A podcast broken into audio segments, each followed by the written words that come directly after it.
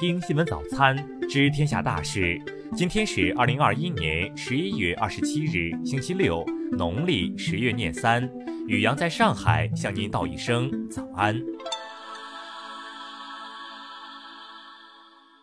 先来关注头条新闻。杭州市上城区人民法院消息，八五后于某芬于二零一九年一月入职浙江凤起花鸟城管理有限公司，担任国企出纳员不到一个月，他就利用工作便利，将公司一笔公款划入自己账号。第一次作案没被发现后，他挪用公款的频率越来越高，金额越来越大。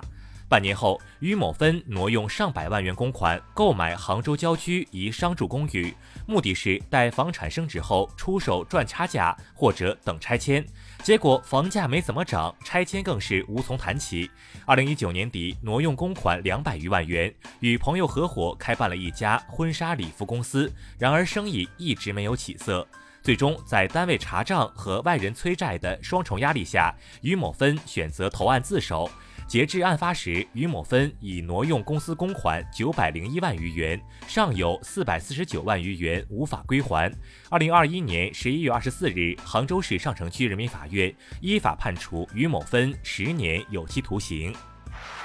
再来关注国内新闻。二十六日，国内首条民营控股高铁杭台高铁进入试运行阶段。二十六日，二零二一年世界灌溉工程遗产名录公布，中国江苏省里运河高邮灌区、江西省辽河灌区、西藏自治区萨迦古代蓄水灌溉系统三个工程全部申报成功。至此，中国的世界灌溉工程遗产已达二十六项。七一勋章获得者，新华通讯社原国际新闻编辑部干部。党的早期领导人瞿秋白之女瞿独一因病医治无效，于二十六日在北京逝世，享年一百岁。香港特区政府创新及科技局二十六日表示，香港健康码系统开发已完成，进入了上线前最后测试工作。因应防疫抗疫需要，香港健康码将采用实名制。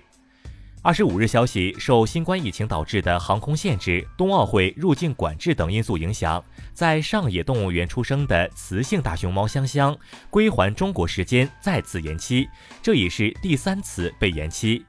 当地时间二十四日中午，刚果金反政府武装袭击了刚伊图里省一矿企工地，造成两名中国公民死亡，多人失踪。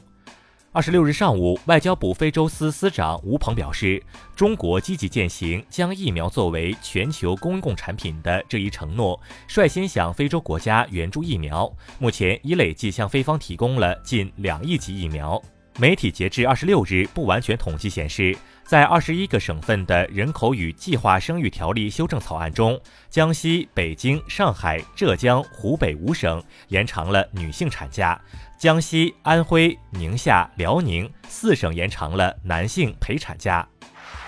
再来关注国际新闻，克里姆林宫发布消息称，俄罗斯总统普京将于十二月六日访问印度，届时将同印度总理莫迪讨论国际议事日程、发展双边关系等话题。南非科学家二十五日提供的最新数据显示，名为 B. 点一点一点五二九的新冠病毒变异毒株更具传染性，且已在该国豪登省的年轻人中迅速传播。二十五日，南太平洋岛国所罗门群岛的骚乱进入第二天，总理首加瓦雷位于首都霍尼亚拉的住宅遭暴徒纵火焚烧。二十六日消息，在日本福岛第一核电站周围，为控制核污水而建设的冻土挡水墙部分区域可能正在融化。东京电力公司表示，这可能是由附近涌出的地下水引起的。美国第六舰队二十六日发布消息称，美国海军导弹驱逐舰二十五日进入黑海水域例行巡逻。俄国防部称，其目的之一是为了乌克兰领土的军事扩展。俄罗斯军方已经开始在黑海监视美国导弹驱逐舰。二十五日，总部位于瑞士日内瓦的红十字国际委员会宣布，米里亚纳·斯波尔贾里克埃格将于二零二二年十月一日起担任红十字国际委员会新任主席。他也将是该机构成立近一百六十年来的首位女性主席。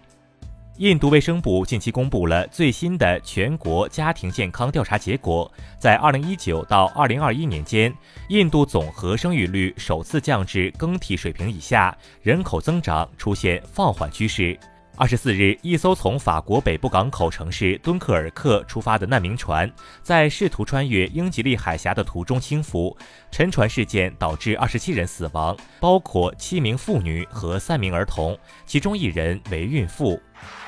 再来关注社会民生新闻。近日，江西赣州市南康区公安局一名见习辅警在玩游戏时辱骂队友，并自曝身份与警号。江西赣州公安回应，公安局决定不予聘用。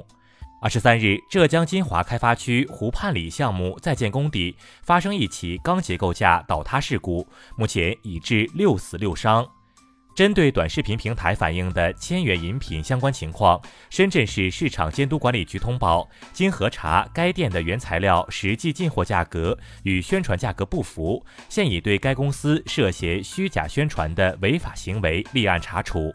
恩施市公安局发布警情通报：十四日晚，恩施市某中学一初三女生放学离校后失踪，经搜寻，其遗体于二十五日在一河段被打捞上岸，目前已排除刑事案件。武汉卢女士坠亡前称要拿命控告小区内遛狗不牵绳一事有了新进展。二十六日，卢女士家属与小区物业等方面已初步达成责任划分及赔偿意见。再来关注文化体育新闻。近日，中国女排头号球星朱婷接受采访时表示，她已决定出国治疗手腕的伤势，再打两届奥运会是对自己的期许。二十六日，北京时间二十七日上午十一点零五分，中国男篮将迎来二零二三年篮球世界杯亚大区预选赛对阵日本队的比赛。二十六日，二零二一年休斯顿世乒赛展开男单十六分之一强争夺战，国乒主力王楚钦四比零战胜日乒男队独苗沪上隼辅，本届世乒赛日本男单全军覆没。二十六日晚，北京马拉松赛事组委会官方宣布，决定取消二零二一年赛事，将为所有选手办理退费。